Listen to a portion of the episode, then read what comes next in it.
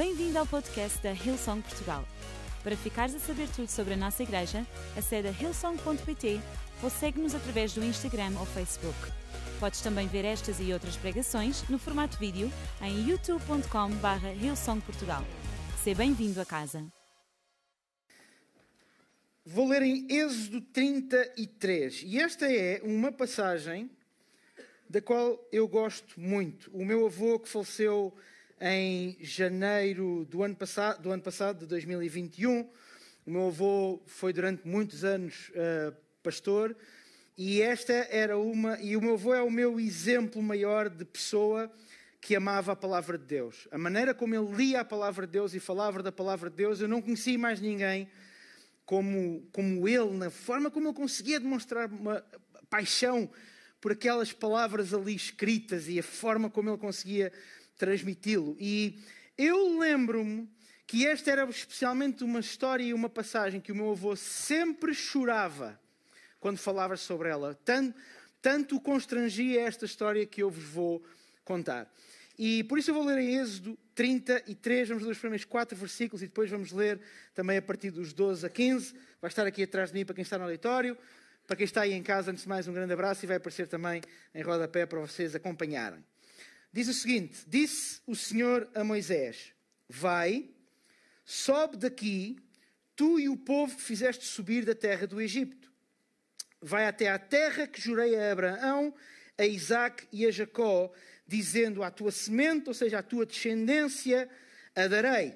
E enviarei um anjo diante de ti, e lançarei fora os cananeus, os amorreus, os heteus, os ferezeus, os heveus, os jebuseus, os espanhóis, os franceses, os russos. Acho que Portugal vai jogar uma final do Campeonato da Europa de Futsal com os russos. Portanto, nós pomos os russos aqui também em nome de Jesus.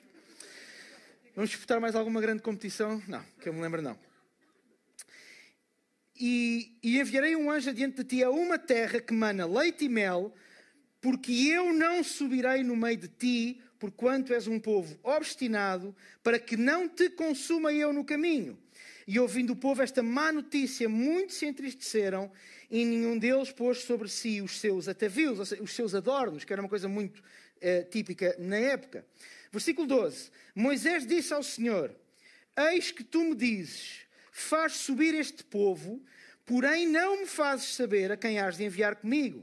E tu disseste: Conheço-te por teu nome e achaste graça aos meus olhos. Agora, pois, isto é Moisés ainda a falar: Se tenho achado graça aos teus olhos, eu rogo-te, eu peço-te, que me faças saber o teu caminho e conhecer-te-ei para que aches graça aos teus olhos e atentes que esta nação é o seu povo. E Deus disse: Irá a minha presença contigo para te fazer descansar. Ao que Moisés lhe respondeu: Se a tua presença não for conosco, não nos faças subir daqui. Um minuto para contexto.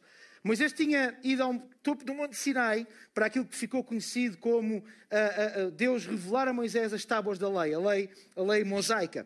E a determinada altura, Deus vira-se, quando Moisés está lá no topo do monte, Deus vira-se para Moisés e diz assim: Olha, agarra nas coisas e vai lá embaixo porque o povo corrompeu-se. Por outras palavras, eles estão a fazer porcaria. E Moisés desceu e ele vinha tão ele, ele ficou tão desorientado com aquilo que viu, que se encheu de ira para com o povo, os castigou inclusivamente. Foi um. Bem, foi como se costuma dizer, ficou a tenda armada ali. Moisés ficou extremamente irado para com o povo e com razão, porque eles tinham claramente ido contra uma, um, um preceito da relação deles com Deus ao criarem um bezerro de ouro, foi o que eles fizeram. E a razão para qual eles criaram bezerro de ouro foi: é pá, o Moisés foi lá para cima, se calhar ele até morreu, ele já lá está há tanto tempo, nós precisamos de alguém que nos guie. E então criaram um ouro. Moisés vem chateado, mas mais chateado do que Moisés estava Deus, obviamente, porque era quem tinha sido cometido, era contra quem tinha sido cometido o pecado. E esta conversa que nós lemos vem nesta sequência. Moisés, aliás, naqueles 10, 7, 8 versículos que eu não li, está lá dito que Moisés falava com Deus face a face.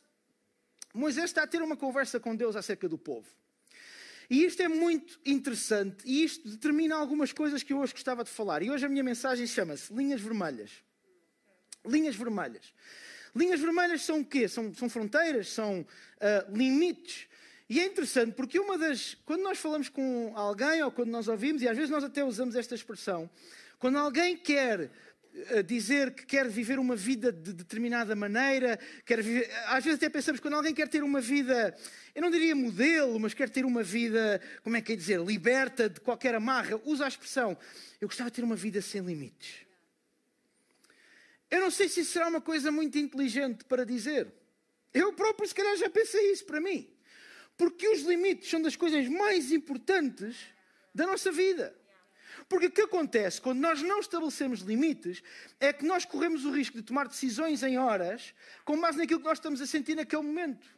E há poucas coisas mais enganadoras do que o nosso sentimento perante uma situação naquele momento.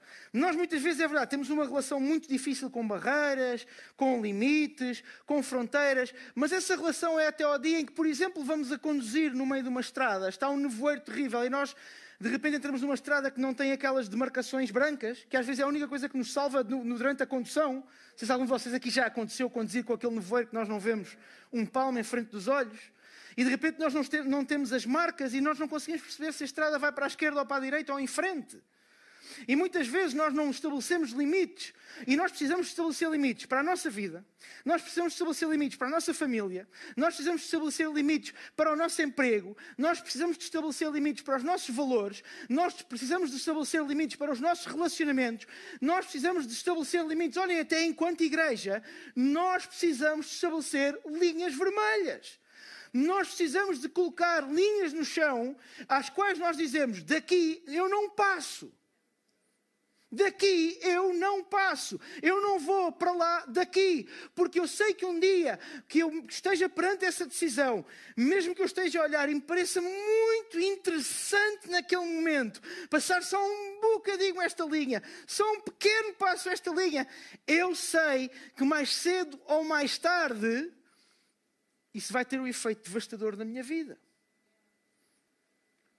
E nós precisamos de linhas vermelhas, nós precisamos de limites. É por isso que o nosso corpo é limitado. Se calhar aqui, o pessoal de Egan Free Powerhouse, já tem Egan Free, não nos dá nada essa ideia, não é? Que o corpo, aos 15, 16 anos, parece que o nosso corpo faz tudo, não é? Vocês conseguem ir àquelas cenas onde salta e no dia a seguir não têm que andar a pôr pomadas nos joelhos e nos tornozelos, não é? Está tudo eu, eu, já estive nesse lugar, eu sei que não parece, eu sei, que, eu sei que não tenho essa ideia, mas o nosso corpo tem limites, e o limite do nosso corpo é a dor. E ainda bem, ainda bem que o nosso corpo tem limites. Sabe o que, é que aconteceria? O que aconteceria é que se não houvesse um limite chamado dor ao nosso corpo, nós iríamos infligir-lhe uma carga tão grande e um peso tão grande que um dia ele ia quebrar sem nós sabermos. E a mesma coisa funciona no mundo espiritual nós também temos linhas vermelhas. E se nós muitas vezes colocamos uma carga demasiado excessiva, se nós muitas vezes carregamos em cima do nosso espírito de uma forma que o colocamos em situações limite no sentido de, de tomar más decisões ou de ceder a tentações, nós não sabemos quais são as linhas. Há um dia que vamos acordar e o nosso espírito adormeceu. Por isso nós precisamos de linhas vermelhas. E as linhas vermelhas não se definem quando nós estamos lá, definem-se antes. As linhas vermelhas definem-se antes. Quantas vezes não tomamos uma decisão numa altura em que achávamos isto parece-me ótimo? E depois, mais à frente, pensámos: eia, que disparate que eu fiz. Se tivesse definido uma linha vermelha antes, provavelmente tu terias chegado àquele momento e terias pensado: bom, isto agora parece bom, mas a verdade é que isto vai contra uma linha vermelha que eu já pensei. Isto vai contra uma linha que eu já defini, que eu não ia passar dali, que eu não ia para aquele lugar. E hoje, baseado nesta palavra, eu gostava de falar de três linhas vermelhas, porque elas são uma necessidade e a nossa vida será tão melhor quanto melhores, mais claras e mais definidas forem as nossas linhas vermelhas. Primeira linha vermelha, eu gostava de, de, de, de, reler o que está nos últimos dois versículos que eu li. Porque Deus diz a Moisés: a minha presença irá contigo para te fazer descansar. E Moisés responde: Se a tua presença não for conosco, não nos faças subir daqui. A primeira linha vermelha é o cansaço não interfere com as minhas decisões permanentes. O cansaço não interfere com as minhas decisões permanentes. Se estás a tomar notas, eu gostava que tu escrevesse esta, esta, esta frase. O descanso não é um caminho, é uma ferramenta. Descanso não é um caminho, é uma ferramenta. Muitas vezes, no cansaço, nós tendemos a fazer do descanso um caminho. O que é que isso significa? Todas as nossas decisões, presentes ou futuras, começam a ser tomadas com base no pressuposto: eu preciso de descansar. E isso é uma frase verdadeira. E eu, por amor de Deus, nunca eu estou a dizer, bem pelo contrário, eu sou um testemunho disso. Eu tive de parar para descansar. Eu tive de tirar uma fase da minha vida para descansar, porque, como se diz na gíria portuguesa, não dava mais. A questão é, não é o parar para descansar. É quando nós permitimos que a nossa mente dê a volta e de repente tudo é sobre descanso. Eu não vou fazer aquilo porque eu quero uma vida mais descansada. Eu não vou por ali porque eu preciso de não sei o quê mais descansado. Eu não vou fazer isto porque dananá descanso. Eu Entendem o que é que eu quero dizer? O descanso é, é, uma ferramenta. Tu podes ter que parar um dia, tu podes ter que parar uma semana, tu podes ter que parar um mês, tu até podes ter que parar um ano. Mas é uma ferramenta para um determinado período da tua vida. Não é um caminho para o resto da vida. E eu gosto daquilo que Moisés faz aqui. Há poucas ofertas mais tentadoras do que Deus dizer assim: Olha, Moisés, então tudo bem. Então eu não vou com o povo, mas eu vou contigo para te fazer descansar. Para que tu, Moisés, tu que não estavas lá quando foi feito o bezerro de ouro, tu que se calhar não tiveste culpa nenhuma do que aquele povo obstinado fez e que me apetece dar-lhes mandar um raio do céu, mesmo a Hollywood. Na altura não havia Hollywood, não sei qual seria o equivalente hebraico, mas.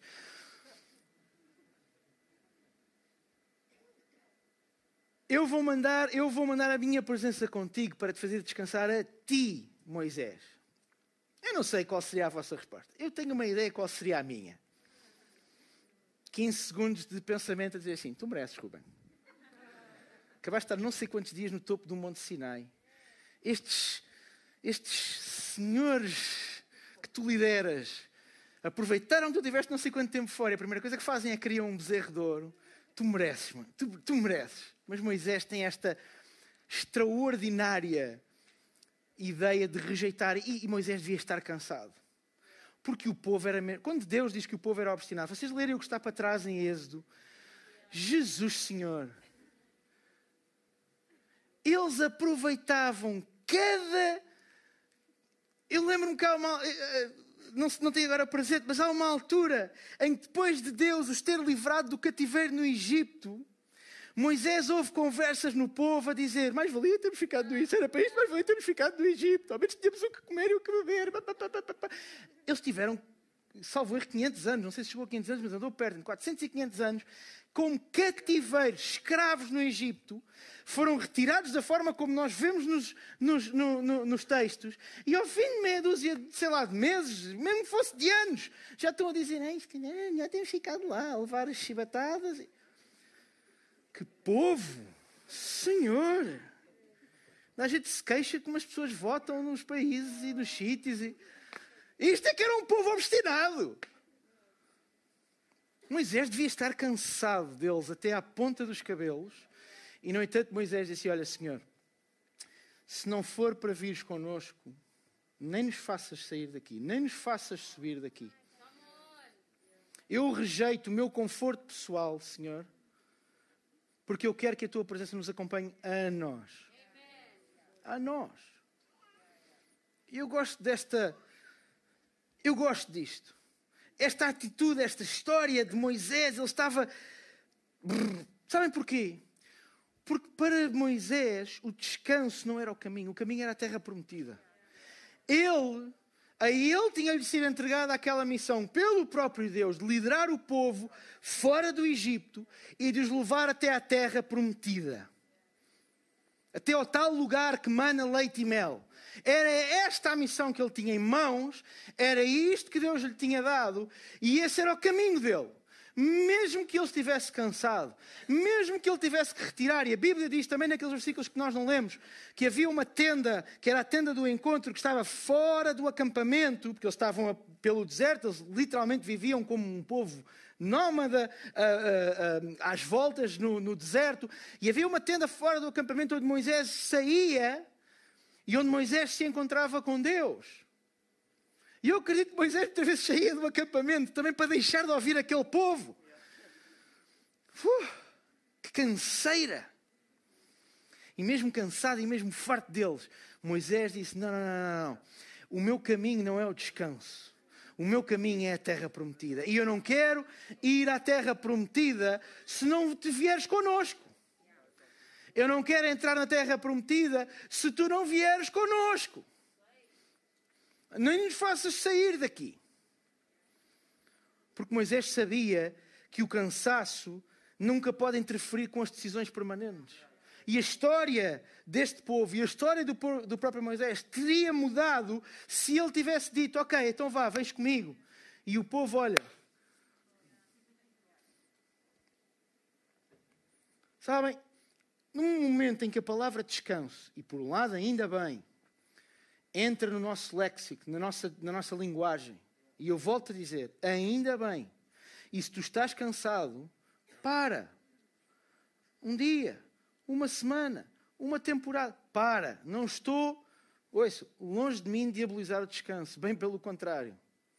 A palavra de Deus mostra claro que na, lá na criação, o próprio Deus, ao sétimo dia, fez uma caipirinha e descansou a ver o que tinha feito caipirinha fui eu que estou a só dar um pequeno twistzinho, nada de mais. Olha, se acharem heresia. Houve algumas pessoas que lhes apeteceu dizer amém, mas não disseram, que eu vi pela vossa cara, atrás da máscara.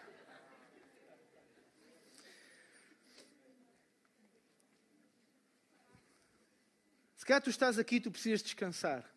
Mas eu sei o que é que tu não precisas. Tu não podes nem precisas de olhar para o descanso como a resposta para todas as coisas na tua vida. Tu não precisas de olhar para o descanso como o caminho que tu vais percorrer a partir de agora. Tu precisas de olhar para o descanso como uma ferramenta na qual tu muitas vezes precisas de parar, de olhar, de, de ficar. Eu agora preciso descansar. O descanso é uma ferramenta para ganhares balanço. O descanso é uma ferramenta para ganhares clarividência. O descanso é uma ferramenta para poderes respirar no meio de temporadas onde às vezes até o oxigênio nos falta. Mas o descanso não é o caminho. O descanso não é a janela que molda todas as nossas decisões. O descanso não são os óculos através dos quais nós vemos toda a nossa vida. E acho que já fiz o meu ponto. Se nós andarmos um pouco atrás nos versículos 2 e 3, eis o que Deus diz a Moisés: Eu vou enviar um anjo adiante de ti, a uma terra que mana leite e mel, porque eu não subirei no meio de ti. E a minha segunda linha vermelha é: se Deus não está, não quero.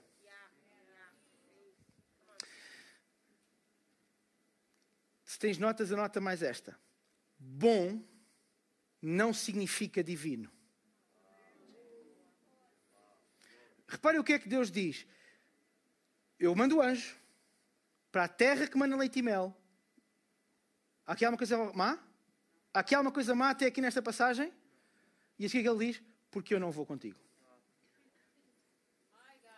Nós tendemos a olhar para as coisas e a determinar se Deus está nelas conforme elas são boas ou más. Eu nem vou, só vou dar um exemplo. Vocês acham que para Jesus a cruz foi boa? Acham que para Jesus a cruz foi uma coisa que se olhava de longe e dizia assim: Ei, para, o que me apetecia agora mesmo era ir ali em posição e levar com uns pregos nas mãos, mais dois em cada pé, provavelmente dois nos joelhos. Era, epa, era mesmo agora. Acham? Porque bom não significa divino. E entenda o que eu quero dizer, eu sou da opinião que as únicas orações mal feitas são as que não são efetuadas, mas nós corremos o risco de andar a fazer orações onde nós oramos por coisas boas. Onde a nossa oração se esgota nas coisas boas. Senhor, faz acontecer coisas boas. Senhor, que chovam coisas boas. Lembra-te lá qual foi a última vez que tu oraste e tu oraste a dizer assim: Senhor, eu quero as coisas boas se tu estiveres nelas. É ou não é verdade que a gente às vezes esquece dessa parte? Coisas boas, coisas boas. E esquecemos de, Senhor, e tu estás nessa coisa boa? Senhor, tu estás nessa porta que se está a abrir. Senhor, tu estás nesta oportunidade que está a aparecer. Senhor, tu estás nisto. É que isto parece bom. Isto até parece bom demais para ser verdade às vezes. Mas eu pergunto: não parecia também esta proposta a Moisés? Bora, olha, eu mando o anjo para vos guiar. E vocês vão à tal terra que mana leite e mel, que é o, é o objetivo, desde, é a promessa desde que saíram do cativeiro. Mas eu não vou com vocês. É uma questão de prioridades. O que é que é mais importante para nós? As coisas boas acontecerem ou Deus estar no nosso futuro? Deus estar nas nossas oportunidades. Bom não significa divino. Não te deixes enganar com a bondade das coisas que às vezes nós até esfregamos os olhos como os desenhos animados, porque parece mentira de tão bom que é. O diabo tem muitos defeitos. Muitos. Carregado deles. Mas o diabo não é estúpido de todo. De todo. Reparem na, okay, na, na minha argumentação. O diabo não, as, as más oportunidades, os enganos que ele traz à nossa vida, a maior parte das vezes não vêm a cheirar a enxofre. Não vêm com uma forquilha na mão. Não vêm com dois corninhos assim e uma vestimenta vermelha. Ele não é burro de todo, óbvio. Normalmente estas coisas vêm muito bem embrulhadas vem sempre com o aspecto de uma coisa que parece muito bem naquela fase. Parece muito. Nós até merecemos aquilo. E por isso, mais importante do que orar se as coisas boas vêm ou vão, é orar: Ó oh, Senhor, olha, mas tu estás nisto, mas tu estás aqui, mas isto que é tão bom é, vem mesmo de ti, porque Senhor, eu quero ser como Moisés. Se tu não estás, eu prefiro ficar aqui. Se tu não estás, eu prefiro não sair daqui. Pode ter leite e mel, pode ter carne e peixe e tofu e seitã para os vegetarianos. O que vocês quiserem. Pode estar embrulhado e banhado a ouro. Mas Deus, tu estás nisso. Tu estás nessa oportunidade, tu estás nessa janela. Porque se nós deixamos a oração dependente só dos nossos humores, nós vamos rapidamente cair num lugar de oração vazia, de trading, de Senhor, olha, tu sabes, nós muitas vezes não dizemos isto, mas no fundo o que está implícito na nossa oração é: Senhor, tu sabes o quão bom eu tenho sido. Tu sabes que eu tenho falhado tão pouco, Senhor. Eu sei que eu sou pecador, mas tenho falhado tão pouquinho, Senhor. Por isso, Senhor, está aqui o meu, o meu rol de coisas boas que eu gostava que acontecessem na minha vida. Ouçam, eu, eu não estou a dizer que tu não deves orar. É claro que sim. É claro que sim. Mas eu gostava que nós deixássemos uma pergunta a essa oração. Senhor, eu gostava, tu sabes que é desejo do meu coração isto. Se estiveres nisso, que aconteça, Senhor. Senhor, tu sabes que é desejo do meu coração conseguir chegar àquele lugar. Se tu estás nisso, Senhor, então que aconteça, Senhor. Senhor, tu sabes que é meu desejo constituir família, ou ser pai, ou ser mãe, ou, ou isto, ou aquilo, ou, ou, ter este dinheiro, ou poder se calhar ter aquel, até uma casa e aquele carro, Senhor. Mas deixa-me dizer, se tu estiveres nisso, que aconteça, Senhor. Epá, e começarmos a colocar nas mãos dele aquilo que ele saberá muito melhor do que eu e tu, se é de facto bom ou não para nós. Terceira linha vermelha. Vamos ler o versículo 12 novamente. Diz que Moisés disse ao Senhor: Tu me dizes, faz subir este povo, porém não me fazes saber a quem has de enviar comigo. E disseste que me conheces pelo teu nome, pelo meu nome, aliás, e achei graça aos teus olhos. Agora, se achei essa graça aos teus olhos, eu te peço que me faças saber o teu caminho, para te conhecer e para que ache graça aos teus olhos, e atenta que esta nação é o teu povo. Terceira linha vermelha: a minha graça não é um instrumento de egoísmo. Era tão fácil para Moisés. Eu, te, eu não fiz o bezerro, eu estava lá em cima. Estes, estes, estes. E, e vários vernáculo que eu não posso reproduzir aqui. Estes tais e tais e tais é que fizeram. E Moisés, chateado da vida com este povo inteiro, ainda chega ao pé de Deus e diz: Olha, Deus, se eu achei graça aos teus olhos, como tu disseste, se eu achei graça aos teus olhos, olha, então eu quero usar essa graça, não como um instrumento para o meu egoísmo, mas para que tu te lembres e atentes que este é o teu povo. Este é o teu povo. E esta é a história do cristianismo. Porque a graça revelada de Deus na cruz não foi sobre o próprio Jesus. Porque Jesus não precisava de graça. Quem precisava de graça éramos nós, somos nós. E quando Jesus entregou a sua vida na cruz, foi para dar graça a cada um de nós, não foi para a sua própria graça, mas foi para a nossa graça, para que num, no lugar de pecadores nós pudéssemos ser vistos por Deus como seus filhos. E esta é a história do Evangelho, esta é a história da palavra de Deus. A graça que nos é dada não é um instrumento de egoísmo, não é um instrumento para subir na vida, não é um instrumento para ganhar, para ganhar eh, reputação. A graça que nos é dada é um instrumento para nós fazermos o que Moisés fez aqui. A Senhora, se eu achei graça aos teus olhos, lembra-te que este também é o teu povo. Lembra-te que este também é o teu povo. A graça não é um instrumento de egoísmo. Desconfia sempre de quem usa a graça de Deus para se promover.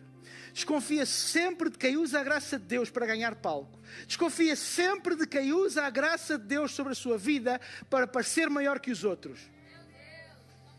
Porque a graça de Deus não serve para nada disso. A graça de Deus serve para que os outros possam ver em mim não o quão bom eu somos, senão estávamos todos desgraçados. Não o quão bem eu falo, ou o excelente que é a minha linha de raciocínio e de argumentação e exposição e a maneira como eu interpreto a Bíblia. Nada. A graça de Deus serve para que outros olhem para a minha vida, olhem para a tua vida e digam assim: e o que é aquilo? O que é aquilo? Que graça é aquela? Que pessoa é aquela? Como é que é possível teres uma atitude dessas se estás, estás terrivelmente chateado com aquela gente? Como é que é possível alguém que tenha feito isto e tu ainda consegues falar a essa pessoa? Como é que é possível tu perdoares da maneira como perdoas? Como é que é possível tu seguires com a vida da maneira como tu segues? Como é que é possível tu enfrentares a doença com esse sorriso nos lábios? Como é que é possível tu enfrentares a derrota com essa força? É a graça de Deus. É a graça de Deus para que os outros possam ver para lá daquilo que nós somos. A graça não é tua, o teu caminho não é teu.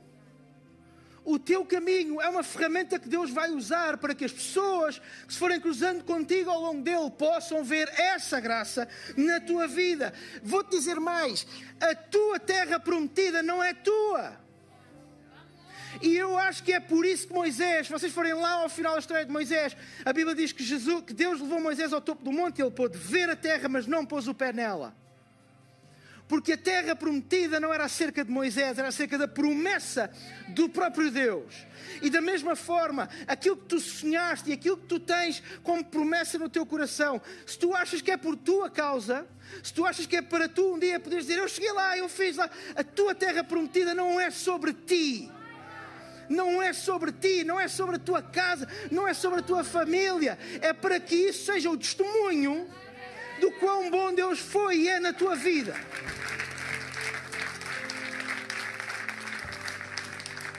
Essa é a tua terra prometida.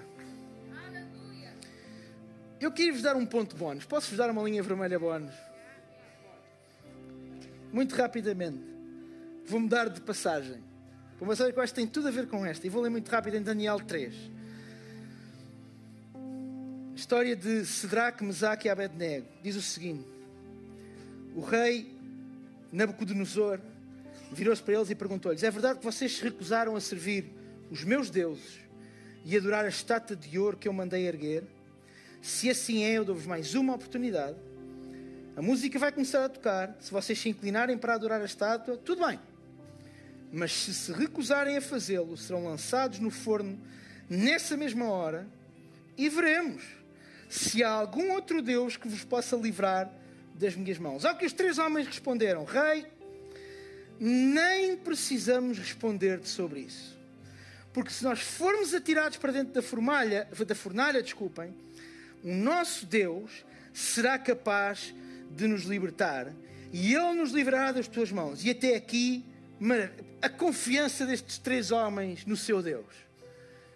Que lição para todos nós. A confiança destes homens no seu Deus. Só que o versículo 18 diz que eles dizem uma expressão que me assusta. E eu acho que provavelmente nos assusta a todos. Quando nós fizemos traçar uma linha vermelha com estas três palavras. Mas mesmo que, mas mesmo que não nos livre fica sabendo que nós nunca serviremos outro Deus, nem vamos adorar a estátua de ouro. O meu ponto de bónus hoje é ter uma atitude, mas mesmo que. Nós acabamos de orar por uma série há pouco, o Diogo liderou-nos em oração, uma série de situações ali. Uma série delas. E nós oramos com fé e devemos orar com fé e com a confiança de que Deus vai fazer exatamente como estes homens até ao versículo 17. O nosso Deus vai livrar-nos. O nosso Deus vai curar. Pelas suas pisaduras nós fomos sarados. O meu Deus vai fazer. Ele vai livrar. Ele vai abrir uma porta. Ele vai abrir um caminho. Mas como o meu Deus não é um negócio para mim, mas como eu confio na soberania do meu Deus, e eu confio que Ele tem todas as coisas na Sua mão, mesmo que não, mesmo que não.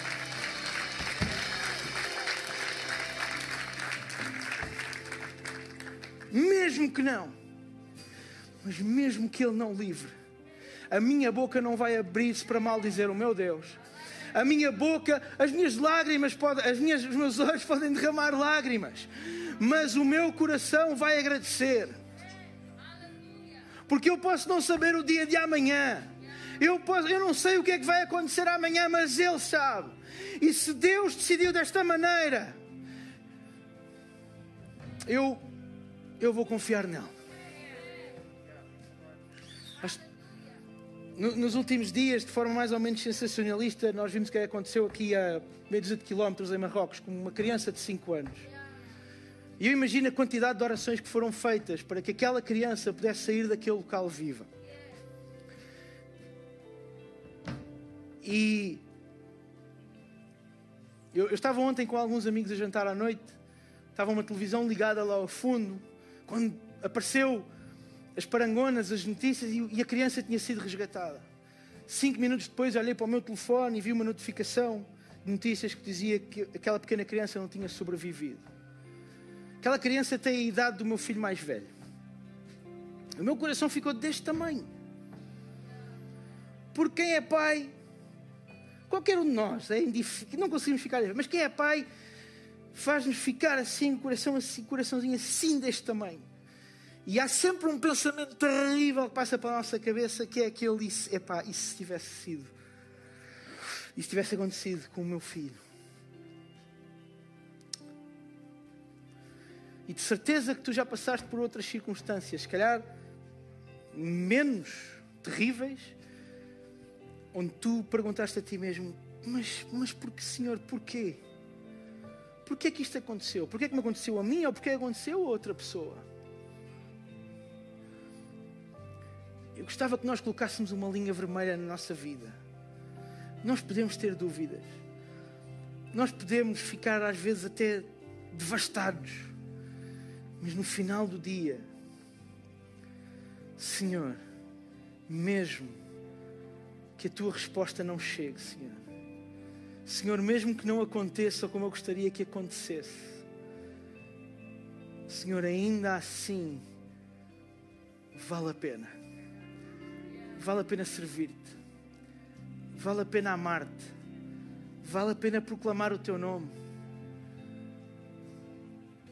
Mesmo que vale a pena, Senhor.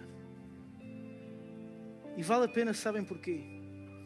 Porque o que nós conhecemos é este pedaço de eternidade que se situa entre o dia em que nós nascemos e o dia que nós morremos.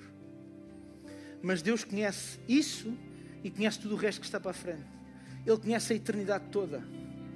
E se Ele, do alto da sua soberania, decidiu que a melhor forma, se calhar não é exatamente aquilo que tu oraste, se calhar não é exatamente aquilo que tu pediste, se calhar não é exatamente da maneira como tu achavas que tinha sido, então tu podes dizer da mesma maneira como Sedraque, Mesaque e Abednego, Senhor, mesmo que Ele não nos livre eu quero dizer a ti, ó oh Rei, que nós não nos vamos ajoelhar, eu não vou abdicar das minhas linhas vermelhas, isto é aquilo em que eu acredito, é a minha fé, e eu não vou fazer a minha fé vergar-se às circunstâncias, eu não vou fazer a minha fé vergar-se àquilo que eu vejo, eu não vou fazer a minha fé vergar-se aos meus sentimentos, são os meus olhos, é o meu coração, são os meus sentimentos, é a realidade em que eu vivo que se vai vergar à minha crença e à minha fé, e eu não me vou adiar um milímetro dela.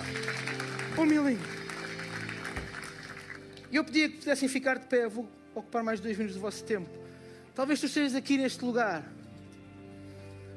e tu nunca tomaste uma decisão de viver pela fé. De dizer, eu creio.